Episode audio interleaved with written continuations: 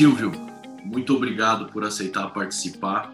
Quero começar pedindo imensas desculpas pelos transtornos, tanto, tanto na nossa primeira tentativa como hoje.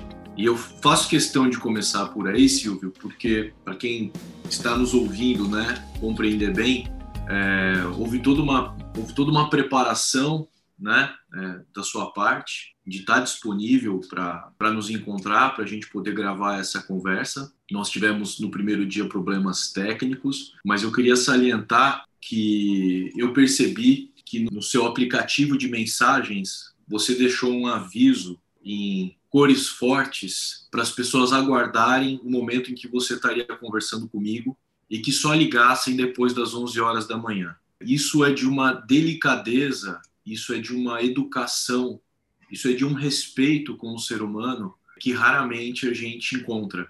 Aliás, outro dia eu escutei uma boa, que era alguma coisa assim: se canalha voasse, no Brasil seria difícil enxergar a luz do sol. Então, já, já, já estou te localizando no outro grupo, que não é nesse grupo dos canalhas, e, e quero também já ressaltar aos ouvintes que o seu cuidado não foi só o cuidado de se preparar e avisar as suas pessoas queridas, amigos familiares, que você não estaria disponível durante duas horas porque era esse o aviso. Eu, inclusive, fiz um, eu fiz um print screen da tela para gravar essa mensagem sua, informando que você estaria ocupado, portanto, para as pessoas não mandarem mensagem e nem, e nem te telefonarem. Achei muito sensível da sua parte. Mas o que se passou, para as pessoas entenderem quem é o Silvio, e as, as histórias falam mais do que as palavras jogadas ao vento, digamos assim, né? tão logo terminada essa tentativa, foi uma longa tentativa da gente gravar pela primeira vez, o Silvio gravou um áudio foi o maior áudio em minutos, talvez em densidade, em emoção também, que eu já recebi na minha vida. Uma coisa maravilhosa, uma mensagem de 54 minutos, que eu fiz questão de escutar integralmente. E o Silvio começa dizendo assim: Fernando, eu percebi que o convite não é para falar sobre o projeto Vivendo o Trabalho Subalterno. O convite é para eu falar a respeito da minha vida. Quem sou eu? O Silvio. Então eu vou te dar uma ajuda e vou te contar algumas coisas da minha vida, porque isso aí vai facilitar o seu trabalho. Isso aí vai facilitar você escolher as coisas que você quer perguntar. O que é uma chega a ser comovente, Silvio. E eu aprendi muito escutando a entrevista que você me concedeu sem eu estar ali te ouvindo né?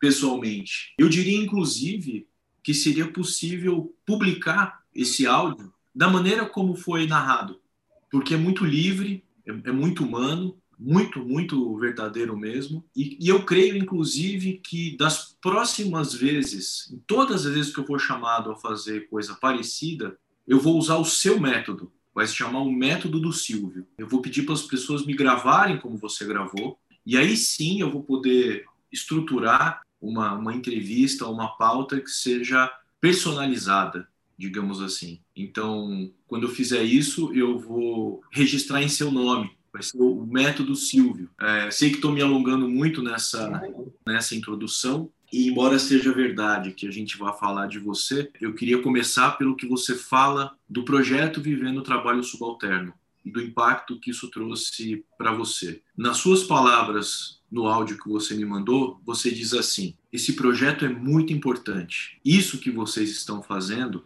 é muito importante. Vocês me fizeram me enxergar por causa do projeto. Eu me sinto reconhecido por estar conversando com vocês. Eu tenho os meus colaboradores, nós multiplicamos conhecimentos. Eu vou contar a minha história. Aí você diz depois: eu trabalho, mas na hora do almoço eu sou o Silvio. Aí você comenta brevemente da Tânia, que esteve no Rio de Janeiro e também em Porto Alegre participando, participando do projeto. E eu queria começar te perguntando exatamente sobre isso, Silvio. Vamos começar de trás para frente com relação à cronologia do seu áudio. Que tipo de coisa se aprende que tipo de coisa você diria que foi um favorecimento, foi positivo nesse encontro que você fez? Aliás, nesses encontros né, que você fez com, com esses magistrados. Por que, que isso foi importante para você, como você revela no, no seu áudio? É, o que foi importante para mim, Fernando, foi mediante ao quê? Nós somos colaboradores, pessoas que trabalhamos aqui fora, e muitos vocês que estão são juízes ou outros conhecem o trabalho de vocês, não conheciam o nosso, o que nós passamos, o que nós vivemos. Porque, como se diz o velho ditado, é muito fácil falar de mim. Quero ver ser eu. Então, isso me fez o quê? Me sentir mais feliz, que eu falei assim, agora eles vão conhecer não só a mim, o meu trabalho, como o trabalho das outras pessoas, as dificuldades, as necessidades, porque como a Rosane passou, também teve uma, uma questão que ela passou com a Cristina, ela indo trabalhar com ela, ele com o carrinho dela, os rapazes verde idade, passagem para aquela colaboradora que estava com o carrinho, com o seu material de trabalho, o que aconteceu? Pelo contrário, ela que teve que recuar e dar passagem para ver quanto muitos, não são todos, não respeitam o nosso trabalho. E nisso, o que, que vocês fizeram? Vocês estão reconhecendo e vendo o nosso trabalho e tentando reconhecer da melhor forma possível. Eu falo isso para qualquer, qualquer pessoa, eu falo, gente, hoje a gente está sendo enxergado por alguns ou por poucos, mas os poucos que eu tive me deixaram muito contente mediante a isso. Eu fiquei muito feliz mesmo. E hoje eu tento passar o melhor para todos. Você falou da Rosane, acho que você está falando da, da maravilhosa Rosane Catribe, juíza, duplamente maravilhosa, porque além de tudo ela faz aniversário no dia 18 de outubro, assim como eu e o Caleb. Você sabe que quem faz aniversário dia 18 de outubro merece essa honraria.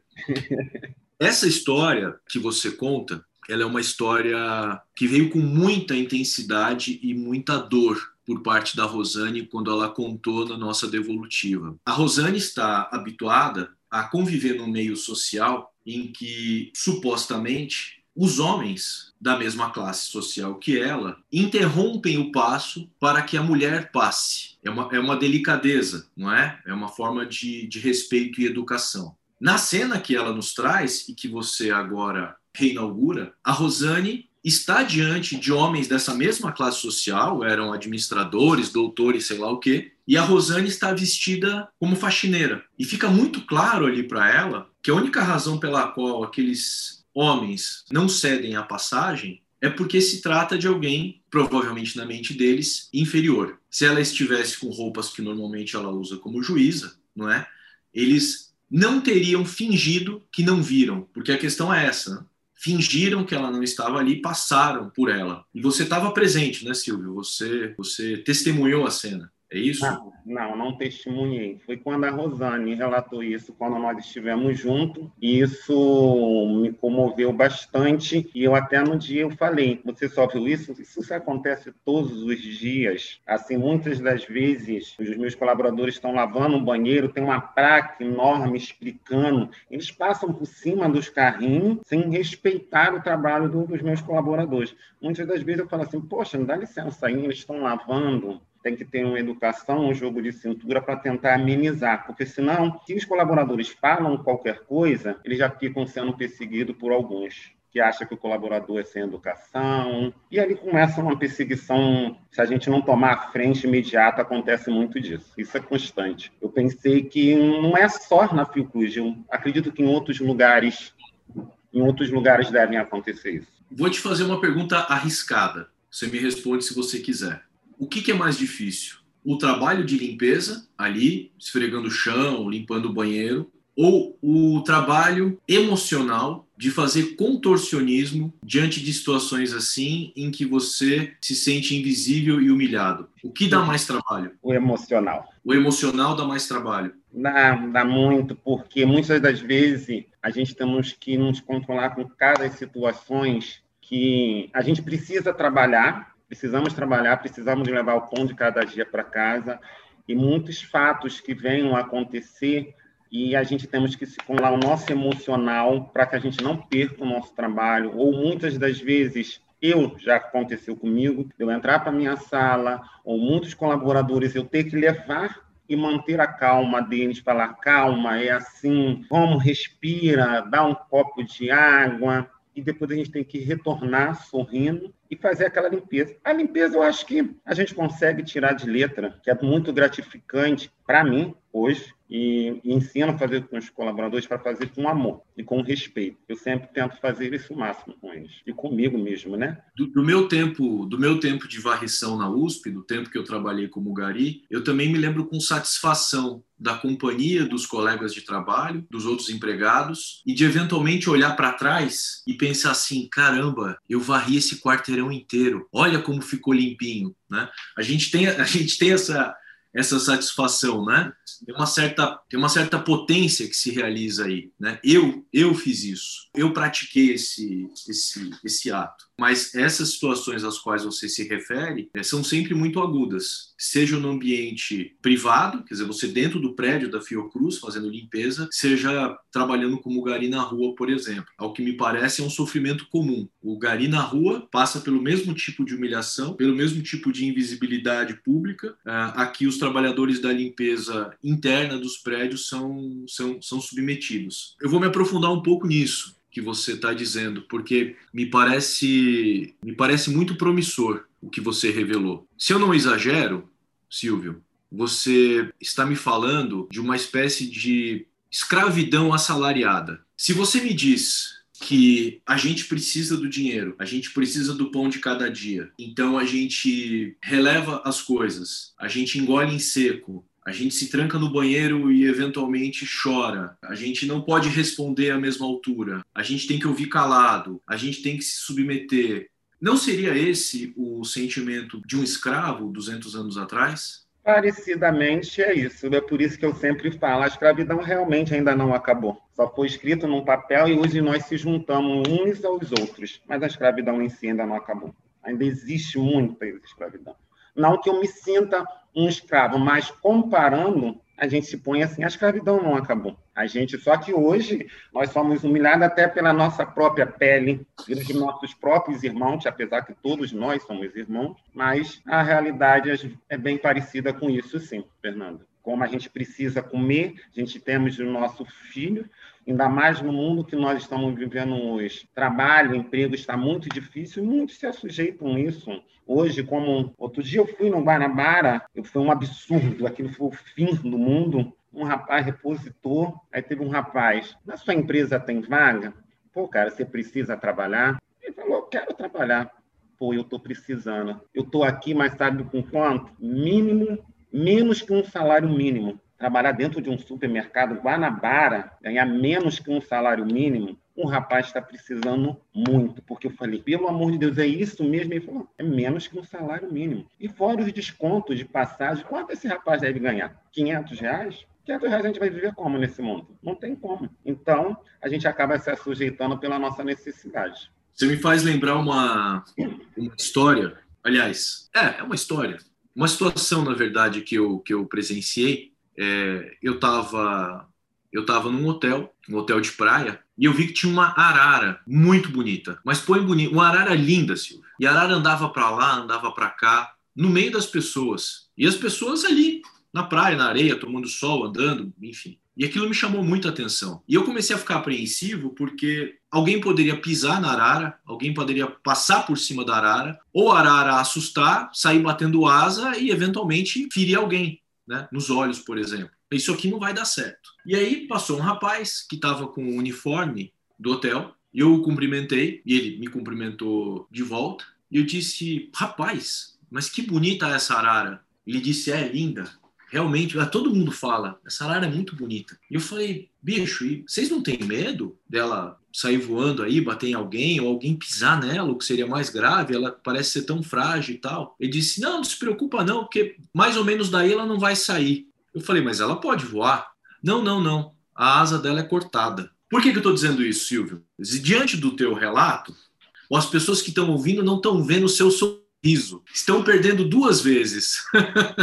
Infelizmente, né? Exatamente isso. A gente se sente uma arara com asas cortadas.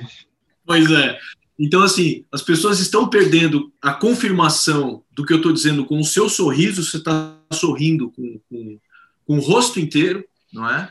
E estão perdendo o seu semblante o tempo todo, não é? Que é muito expressivo.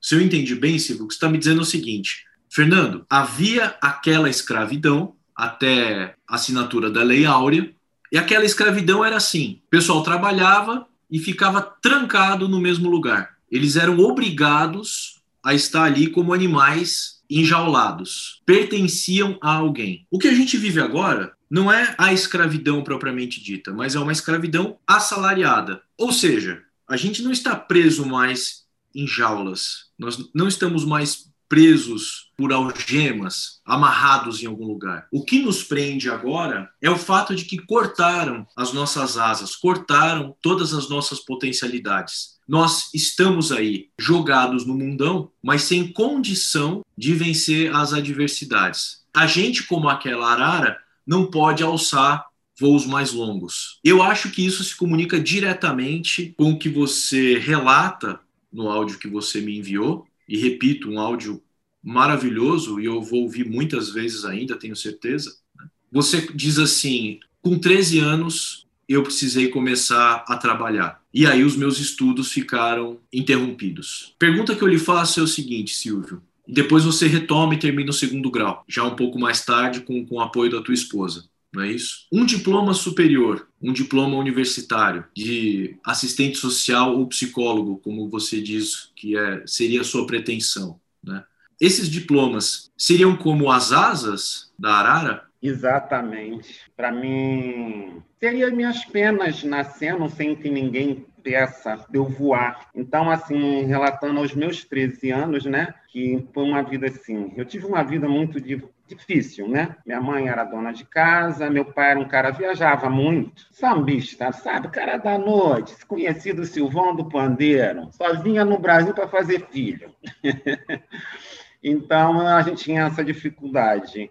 Então, aos 13 anos, comecei a trabalhar, fazer faxina, continuei estudando até os meus 15, tive que parar por causa disso tudo. Ser assistente social ou psicólogo ou subir a um grau a mais na vida realmente seria minhas asas para poder voar e saber mostrar a mim mesmo o quanto eu fui capaz e mesmo caminhando sem poder voar, caminhando eu consegui chegar até o meu objetivo mesmo sem as asas. É isso que eu sempre falo para meus filhos, meus enteados. Não importa se você não consegue dar subir dois degraus, mas que a gente suba cada um aos poucos até a gente conquistar os nossos objetivos.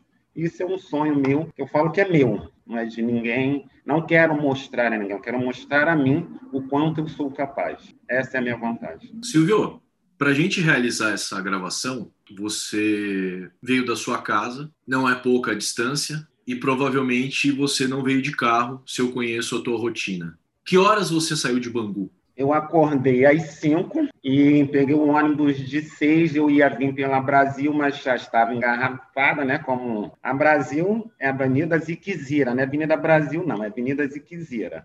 Então, eu tive que soltar em Coelho Neto e vim de metrô. Saí de casa às 6 horas, peguei o ônibus às 6 horas e vim de metrô. Se eu viesse de ônibus, provavelmente eu não tinha chegado aqui.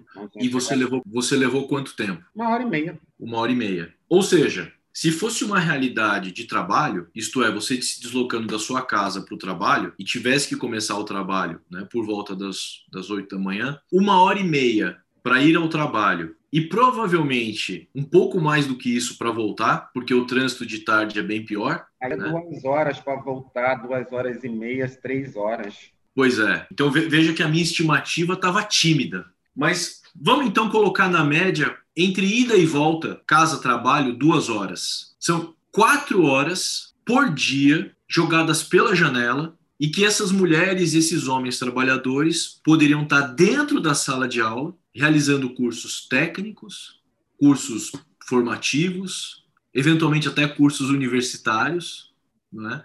e tudo isso sendo desperdiçado. Né?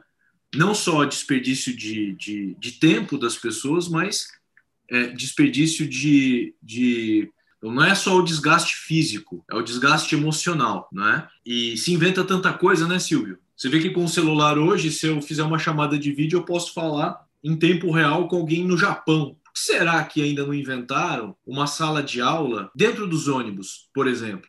Os trabalhadores vão dentro do ônibus com ar condicionado, com teleaula gravada, e ao invés de ficarem duas horas à toa, muitas vezes de pé, né, iriam confortavelmente assistindo aulas de história, geografia, língua portuguesa. Por que será que não inventaram isso? É muito complicado, né? realmente não, não criaram isso e eu ainda não consegui entender. Porque, como você falando, duas horas, duas horas, eu digo, é eu até a minha casa, mas existem pessoas que moram além de mim, que são três, quatro horas de viagem, e nisso, por exemplo, eu já entro no ônibus assim, morguei, ninguém conversa mais assim, porque, ó, ou dormir e consigo acordar em Deodoro. O sono já até marca o lugar certinho, Deodoro Realengo. Mas isso já é uma hora e meia de viagem. E nesse meio período, se tivesse alguma coisa para a gente estar tá estudando, se atualizando, não que a gente não possa, desde o momento que a gente hoje temos o celular, mas podia ser criado dentro dos ônibus para facilitar, né? Pra é óbvio. Ocupar mais. É óbvio. É. Você tem toda a razão. Eu sempre compro salgados de uma senhora que, que costuma vender os, os seus quitutes lá na Praia Vermelha. Ela vem de Japeri. Ela vem de Japeri para vender isso aí na Praia Vermelha. Você já imaginou? É a última estação. Pois é, pois é. Se eu não estou enganado, pelo que ela me disse, ela acorda uma da manhã para assar os salgados, para ficar tudo fresquinho, para ela chegar na praia, conseguir chegar na praia lá pelas sete, sete e meia. Porque ela vende primeiro para os trabalhadores que estão montando as barracas, e aí, eventualmente, para algum banhista que chegou lá lá bastante cedo, né? Agora, de Bangu a Deodoro dá uma hora e meia de ônibus, é isso? Dá, quase isso, dependendo do trânsito. Tá. E aí você salta em Deodoro ou não? Não, aí eu sigo em frente, eu fico no mesmo ônibus. Mas eu tô dizendo, Deodoro eu falo porque aí é a hora que o meu sono eu acordo naquela viagem toda. Aí eu acordo uhum. em Deodoro Realengo. Aí tem mais uma jornada, que aí vem Realengo, Padre Miguel, aí chega Bangu. Bom, para a gente conseguir fazer essa gravação, você veio de Bangu, não é? é e está no centro da cidade, é, no prédio do Tribunal Regional do Trabalho, no nono andar, na escola judicial. Agora, eu estou vendo umas fotos aí atrás de você pregadas na parede. Esse lugar é o quê? É, uma, é, uma, é um gabinete, é uma sala de alguém, provavelmente? É a sala de alguém, né? É a sala de alguém. Quantas fotos tem mais ou menos aí? De, de, de, de bater o olho, assim, quantas fotos tem penduradas por aí? Duas. Duas. Só duas? Isso. Estão, estão de terno? Os sujeitos estão de terno. Algum deles é negro? Por incrível que pareça, não. Puxa, que coincidência. Mas, Mas eu vi. Eu agora. É, exatamente. Mas eu ouvi dizer que no Brasil não tinha racismo. Mas é interessante, né? Porque é, é, essas pessoas, em geral de terno, que ocupam é, posições de poder né, na política, no mercado financeiro, nas empresas, em geral são branquelos, né? Em geral não são, não são negros, né? Silvio, você é um cara de muita, de muita presença. Não há quem tenha estado, com você trabalhando como seu é, como seu subalterno, porque você estava como coordenador de magistrados, né? Ali no, no campo de trabalho. Não há quem não, não tenha elogiado a sua figura, até com um certo deslumbramento, pela alegria, pela energia, né? pelo, pelo sorriso. Né? Tudo isso é, é muito marcante. Então, você é uma pessoa. Só um minutinho. Só para lhe mostrar uma coisa que você falou. E o momento que vocês estiveram lá as duas vezes foi o momento mais difícil da minha vida. Eu estava passando. E nem por isso eu sempre fiz esse meu problema, estava lá fora. Mas naqueles dois momentos, eram os momentos mais difíceis da minha vida que eu estava passando. Foi um momento muito triste da minha vida. Em 2019, uma separação. Exatamente. Em 2018, o que, que tinha acontecido? Foi o final de 2018. Tudo aconteceu no final. No final de 2018, tá. Mas do, uh, os dois momentos em que você esteve com os juízes foi 2018 e 2019, não foi? Ou 2017 e 2018? Não, foi 2000, a gente está no mesmo ano, 2019, no mesmo ano. Ah, no mesmo ano as duas vezes? É. E foram duas turmas diferentes? Exatamente. Tá. E, e, e por que, que você está me chamando a atenção para isso? Eu estou te chamando essa coincidência porque, como você falou, o meu deslumbramento, o meu sorriso, o meu bem-estar, demonstrando a todos, até mesmo com os meus colaboradores, é só uma demonstração que eu estou tentando dizer que o meu trabalho foi o meu, o meu sustento e que me levantou, não me deixou cair mediante os problemas que eu estava passando, as minhas dificuldades. Então, só para mostrar como é prazeroso eu estar trabalhando e, através daquilo tudo, foi meu psicólogo, o meu trabalho meu psicólogo, foi meu psiquiatra, foi meu conselheiro, foi meu amigo, os meus colaboradores, as pessoas que estavam ao meu lado, eles me retiraram do fundo do poço, não me deixaram cair, entendeu? Vocês, eu acredito que eu estou sendo transparente, vocês foram uma pessoa que me recolheram também, ainda tinha um pedacinho lá, né? Mas vocês conseguiram me tampar esse pedacinho, é saber assim, eu me valorizar cada dia mais. E me assim, hoje eu sou o Silvio, hoje eu me sinto cara. Eu sempre ajudei muitas pessoas, sempre fui muito de ajudar. Eu posso estar, desculpa a expressão, lá na merda, no fundo do poço, mas você chegar, eu vou tirar de mim, eu vou esquecer os meus problemas para contribuir a você. Só que nesse meio período eu resolvi cuidar de mim, fazer a minha história, construir os meus objetivos, que eu construí muitos dos outros, agora chegou a minha vez. Sim. Silvio, eu, eu tenho dois, acho que dois assuntos assim que eu queria falar contigo necessariamente, assim, não, não podemos deixar de, de falar nisso porque é, me pareceu muito muito importante e acho que uma, uma conversa que pudesse dar conta da tua história deveria levar uns dois dias seguidos porque só de experiência de trabalho, de casamento, de filhos, etc. e tal, a gente já teria um, um tempo substancial, né, para investir nessas, nessas, nessas conversas, né. Você se referiu a uma vaga de trabalho a um rapaz que estava submetido a uma condição profissional de menos de um salário mínimo dentro de, uma, de um supermercado, se não me engano é uma rede uma no Rio de Janeiro, né? Que eu estou em São Paulo, Guanabara. que é a rede Guanabara. Tem um perto da casa da minha mãe, ali perto do Maracanã. É um mercado gigantesco. E se estamos falando de uma rede, a gente está falando de um potencial econômico muito forte. O que será que explica, na sua visão, alguém ser dono de tantas lojas, de uma rede né, de lojas de supermercado, e pagar um salário miserável para o seu empregado? Na realidade, esses colaboradores, esse funcionário que estava lá, é uma empresa terceirizada. Eles prestam um serviço para Guanabara. Mas em, é, aqui, no Rio de Janeiro, infelizmente, não é só ali, é, por exemplo, algumas pessoas que eu conheço que estão voltando a trabalhar, até as empresas de limpeza hoje, elas estão diminuindo os salários, eu não lembro qual motivo, elas estão diminuindo o salário devido à crise do Brasil, dizem que houve uma lei que eles podem fazer isso, a empresa pode fazer isso, diminuir salário. Até agora, a única empresa que eu fiquei sabendo que não diminuiu o salário foi a empresa que eu estou trabalhando hoje. Mas algumas empresas totalmente diminuíram o salário. A gente ganha 1.239, muitos só estão pagando um salário mínimo. Isso eu vejo porque eu converso com muitas pessoas. Quer dizer, se a gente está correto naquela imagem da Arara, diminuir ainda mais o salário que já é mínimo e que já é vergonhoso, até em parâmetros mundiais, se a gente quiser comparar com outros países de mesmo potencial econômico do Brasil, os trabalhadores já têm as suas asas cortadas. Diminuir menos do que um salário mínimo é cortar uma perna, então, da arara. Então, a arara vai andar como o Saci Pererê, assim pulando e mancando.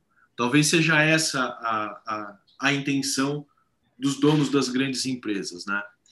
É, Silvio, eu fiquei muito impactado com a forma como você se dedicou à sua mãe, desde pequenininho, como confidente, é, como alguém que é, cuidou dela, como quem foi companhia o tempo todo. E eu queria te fazer umas umas últimas perguntas assim, para eu para eu conseguir enxergar a grandeza dessa mulher na sua vida. Qual era a sua comida favorita que a sua mãe fazia? Comida favorita da minha mãe? Fernando, todas as comidas da minha mãe. O pedaço de angu que ela fazia quando não tinha, o restante, todas eram. Porque minha mãe era uma pessoa muito simples e a nossa dificuldade financeira eram bem precária. Então, quando a gente conseguia comer algo melhor, era maravilhoso. Então eu não posso dizer escolher. Sabe uma das coisas que eu mais amava da minha mãe, que até hoje ninguém nunca conseguiu fazer? A minha mãe não conseguia fazer um bolo sem solar. Eu amava o bolo solado da minha mãe. Eu fazia questão. E ninguém consegue fazer o bolo ficar solado igual o dela. que coisa linda, cara. A sua mãe só fazia bolo se fosse solado. Ela não conseguia fazer diferente. Não conseguia. Ela tinha que pedir alguém para fazer, porque o dela saía solado. E pelo contrário, as pessoas iam lá para ela fazer o bolo para comer o bolo dela solado. que delícia de história, cara. Que delícia de história. Tem alguma alguma coisa que fosse muito característica dela, assim, algum tipo de mania que você consegue enxergar agora, trazendo ela pela memória?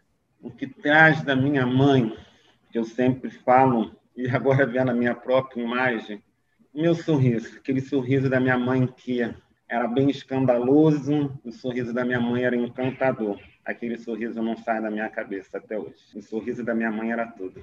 E minha mãe era daquelas pessoas que, como eu falei, eu acho que eu puxei um pouco dela. Ela podia estar triste, mas ela não transmitia a tristeza dela para ninguém.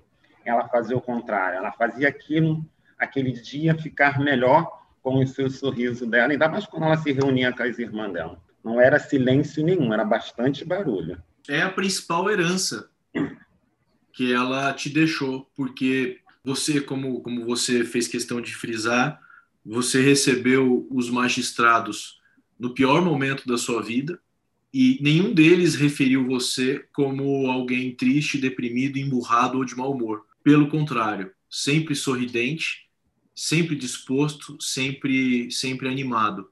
E eu queria, infelizmente a gente precisa encerrar agora a conversa, mas felizmente eu vou poder ter outras conversas com você pelo telefone, né, pelo WhatsApp e a hora que acabar a pandemia é, pessoalmente. Mas eu queria, queria encerrar é, te dizendo uma coisa, Silvio.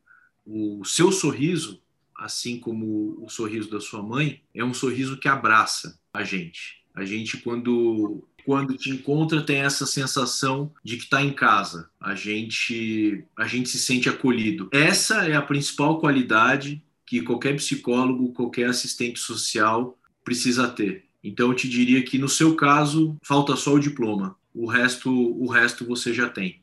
Falta só o certificado. Obrigado por ter participado, obrigado por ter atendido a gente. Não tenho como como não te pedir desculpas por todos esses esses imprevistos. É, e isso só mostra o tamanho da sua da sua disponibilidade, da sua generosidade em nos atender mais uma vez. Obrigado mesmo de coração. Obrigado você, meu querido. Eu fico muito feliz por estar participando e estar sempre junto de vocês. Muito mesmo, muito gratificante. Isso, para mim, sempre vou me emocionar um pouquinho, mas é sempre muito gratificante mesmo. Eu me sinto à vontade, quem diria, né? O Silvio lá atrás era um pouco tímido, até se soltar, mas hoje eu me sinto muito à vontade com vocês mesmo. Vocês me fizeram crescer mais. Que legal. Que legal. Uma boa viagem de retorno, tá voltando para casa agora? Voltando para casa, vou para Fiocruz não, filho. Vou aproveitar e descansar minha beleza. Eles, eles te dispensaram hoje? Ah, tu acha que o seu Jorge não ia me dispensar quando eu falei seu nome? É mesmo? Sério. Obrigado, viu, querido? Vou mandar uma foto minha da minha mãe lá da lada para tu ver quanto o sorriso dele é gratificante. Manda, manda a foto da sua mãe para mim. Tu vai ver. Obrigado, cara. Ah, beijo no seu coração. Beijão. Tchau, tchau.